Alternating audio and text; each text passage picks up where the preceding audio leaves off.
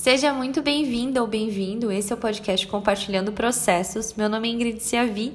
Eu sou facilitadora de jornada, mãe, empreendedora, professora, criadora de conteúdo, dona de casa, esposa e tantas outras coisas. A minha missão é ajudar mulheres, em especial mães, a se conectarem cada vez mais à sua verdade, vencerem o medo de entrar em movimento, desenvolverem as suas habilidades e construírem negócios autênticos que gerem transformação e impacto não só na vida delas, mas no mundo ao redor. A intenção desse formato, que ainda é assim bem novo para mim, então tenha um pouquinho de paciência, por favor, é compartilhar de uma forma mais pontual, mais orgânica, sem muitos cortes, né, sem muita produção, um conteúdo que gere valor, que seja simples de consumir e que não seja só para levar informação, mas para conectar de verdade, para a gente se conhecer e para a gente elevar a nossa consciência. O movimento Compartilhando Processos, que foi o que deu origem ao nome desse podcast, nasceu em um movimento é, da minha vida, em um momento da minha vida em que eu me senti muito chamada a me vulnerabilizar. E é justamente sobre isso que a gente vai falar nesse primeiro episódio, né? O poder da conexão que só a vulnerabilização traz.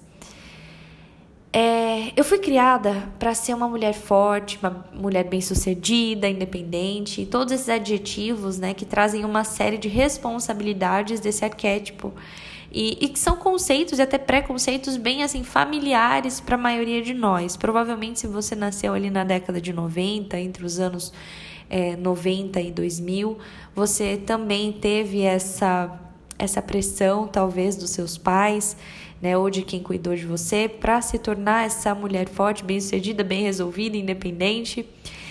Mas para você entender um pouquinho da minha história, é, eu fui criada pelos meus avós que com quase 20 anos, mais ou menos, eu vim descobrir que não eram meus avós biológicos, eram meus avós adotivos.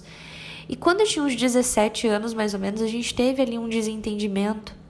E eu saí de casa, né? Na época eu realmente senti que eu estava sendo colocada para fora e talvez até tenha sido realmente, mas no fim das contas eu cheguei à conclusão de que eu saí de casa e não olhei para trás. E a gente ficou mais ou menos quatro anos, um pouco mais de quatro anos, sem se falar no primeiro momento.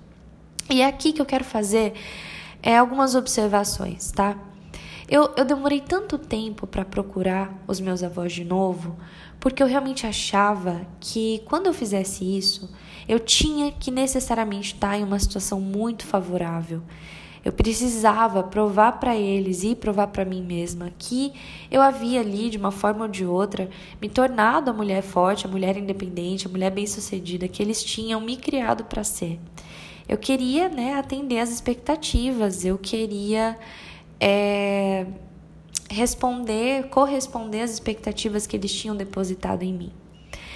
E apesar de sentir que eu estava indo bem, né, de acordo com os meus parâmetros, é, quando eu consegui me reaproximar deles, eu passei a negar, a negligenciar tudo o que pudesse me colocar em uma situação de vulnerabilidade, tudo que pudesse é, mostrar as minhas dores. Eu queria que eles me vissem como a filha, né, a neta perfeita. Eu queria o tempo todo provar o quanto eu tinha me saído bem e o quanto eu não precisava deles, o quanto eu estava me saindo bem sozinha.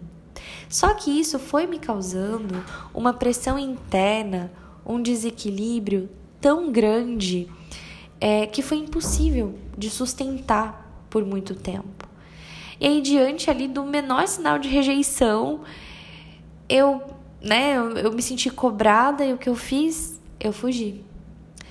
Eu fugi no sentido de eu cortei relações e achei que fosse mais fácil assim, mais fácil seguir em frente, né, como se nada tivesse acontecido. E esse é o meu mecanismo de defesa para qualquer coisa que eu sinta que ameace a minha liberdade, que ameace meu poder de escolha, que me cobra. Geralmente, assim, eu fujo e finjo demência, sabe? Não me orgulho. É, mas é, é, isso, eu ajo como se aquilo nunca tivesse existido. E por muito tempo eu fiquei pensando, né, em que ponto foi que esse relacionamento desandou, que a coisa desandou.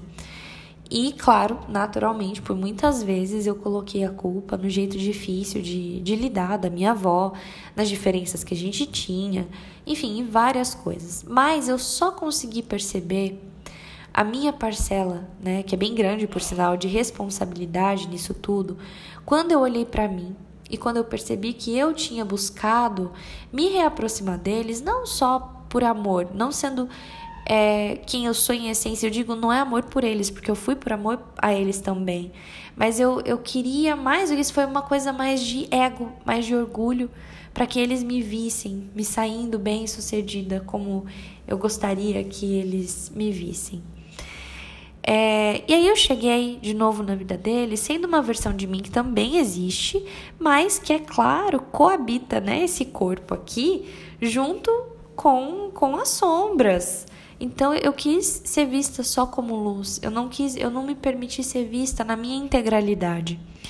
Porque eu tinha medo que se eles vissem as minhas sombras, que se eles olhassem as minhas falhas, é, ao invés de sentirem orgulho, eles iam se sentir ainda mais desapontados, ainda mais decepcionados. Eu confesso que por muito tempo isso me trouxe muita dor.